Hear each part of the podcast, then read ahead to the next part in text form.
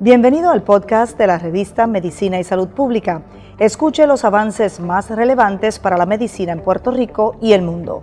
Si desea ver este podcast en vídeo, puede hacerlo en nuestro canal de YouTube Revista MSP.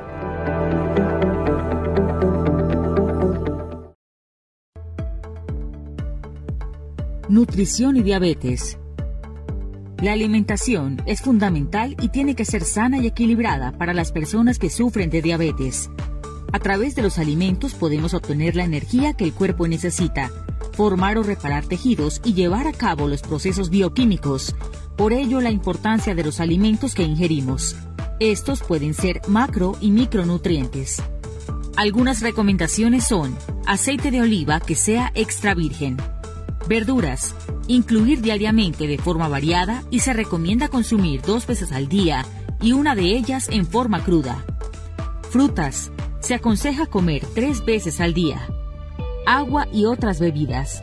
Tomar preferiblemente agua, evitar el alcohol, bebidas azucaradas y reducir el consumo de lácteos, entre ellos la leche y el yogur, de una a tres veces al día.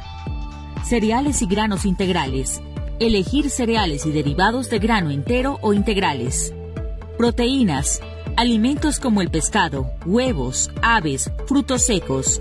Tener especial cuidado con la carne roja, embutidos y otras carnes procesadas.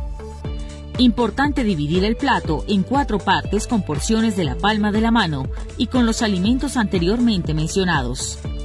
Cabe resaltar que la actividad física y una alimentación consciente es vital teniendo en cuenta que la cantidad de postres, carnes rojas, patatas, lácteos debe ser inferior al consumo de cereales, frutas, verduras, entre otros.